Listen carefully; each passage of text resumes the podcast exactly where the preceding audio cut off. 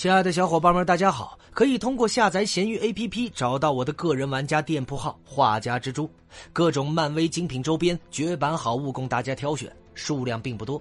喜欢蜘蛛侠的小伙伴们万不可错过了！愿你们听得舒适，玩的开心。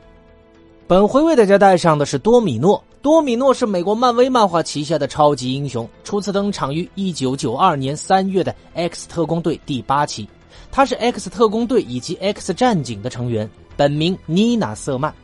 他原本是在万磁王手下的兄弟会做事，后来在金刚狼和镭射眼的说服之下，加入到了 X 战警。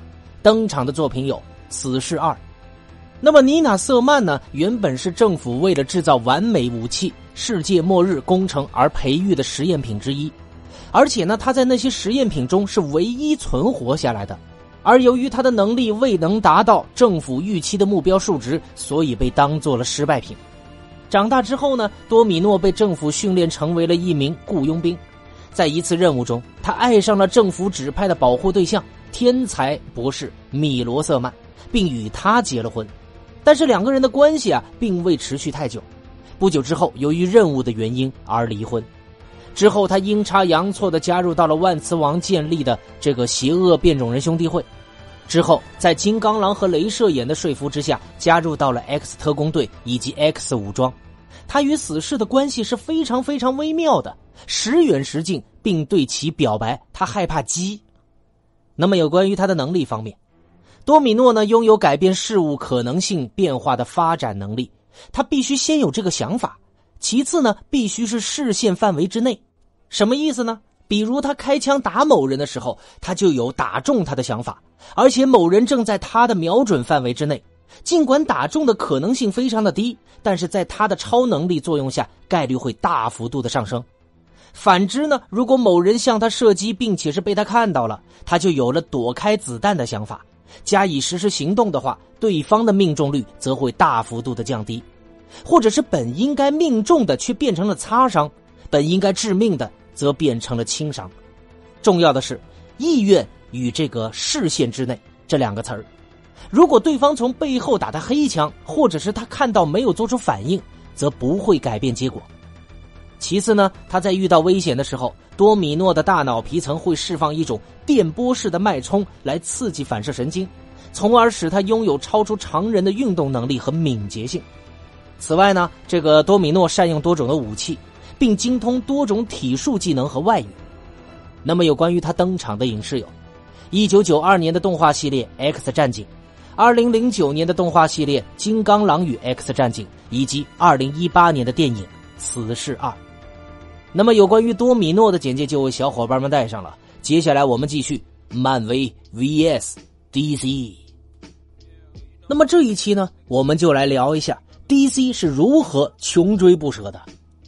英凡蒂诺就曾经说过：“我们坐立难安呐，后路已断，除了做出改变，别无选择。”那么，二十世纪六十年代呢，令人非常的怀念。那个时候呢，半打啤酒只需要九十九美分，电视机呢只有三个台，几个看管停车场的家伙就能买下美国最大的漫画公司。没错啊，说的就是停车场。未来值几十亿美元的超人和这个蝙蝠侠。在那个时候，他们和曼哈顿城区里的一块沥青的价值是是差不多的。那么，二十世纪六十年代末呢？漫威可谓是唯一一家易主的漫画公司。到了一九六七年，DC 也被卖了。二十世纪六十年代初，DC 的持有人杰克·利波维兹即将退休，他开始着手寻找能够接手 DC 的人选。他雇了一名投行职员帮他锁定目标。并于一九六七年开始与金尼全美服务公司谈判。金尼呢是一家毫无章法的合资企业，由纽约的一家停车场管理公司、一家犹太葬礼服务连锁公司、一家清洁公司和其他一系列毫无关联的小公司共同组成。据说呢，金尼还和黑社会有联系。然而，利伯维兹并不在乎。他在回忆录就曾经写到过。他们这种人只求舒适，追求犹太式的处事原则。那么到了一九六六年呢？这个蝙蝠侠的电视剧啊，挣了不少钱，DC 的生意也越做越大。利伯维兹心里非常清楚，自己必须抓住最合适的时机出售 DC。到了一九六七年七月，金尼同意以六千万美元的价格购买 DC 的股权。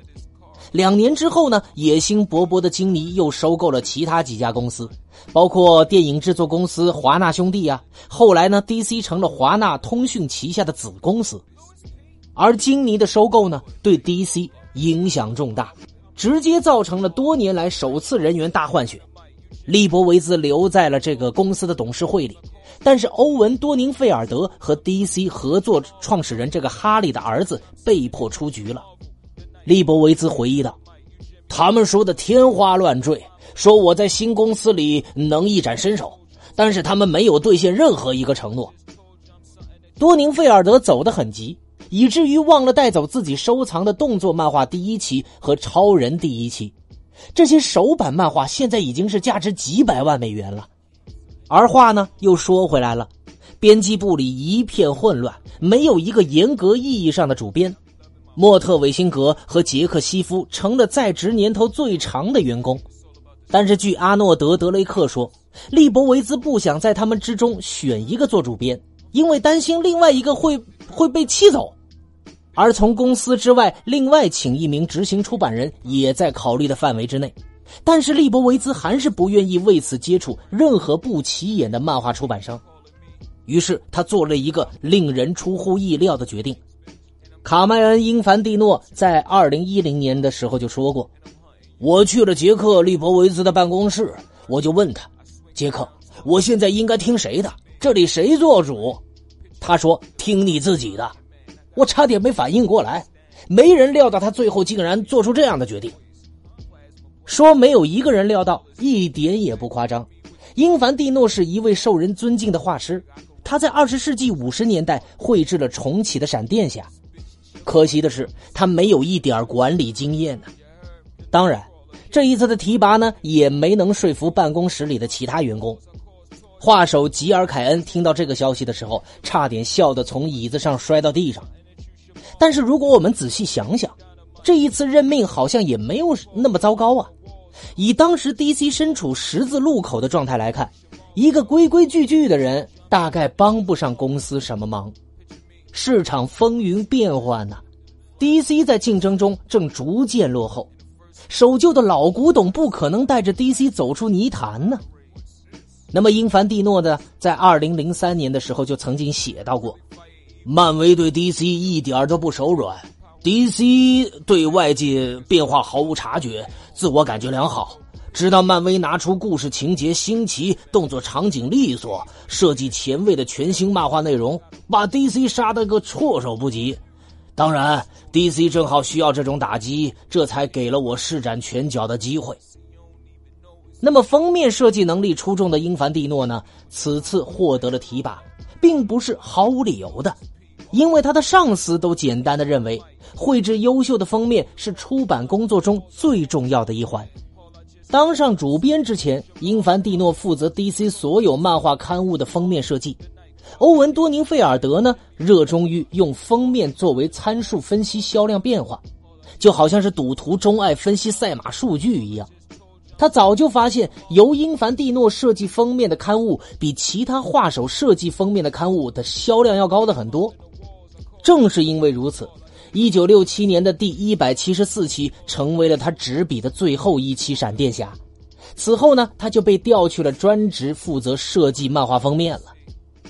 那么，DC 对于英凡蒂诺的这一任命呢，引起了斯坦李的注意，他很快就向英凡蒂诺抛出了橄榄枝，承诺如果他加盟漫威，就在 DC 给的两万美元的年薪之上再加三千美元。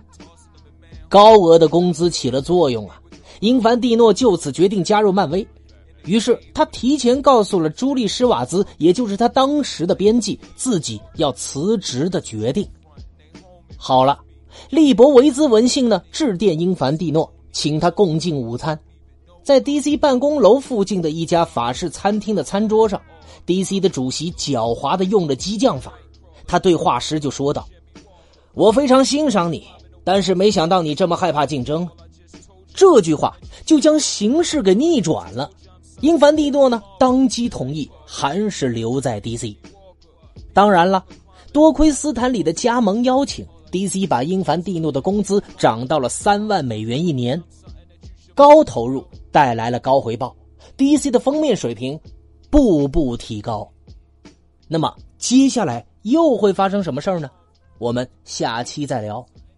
我是老莫，我们下回再见，大家拜拜喽。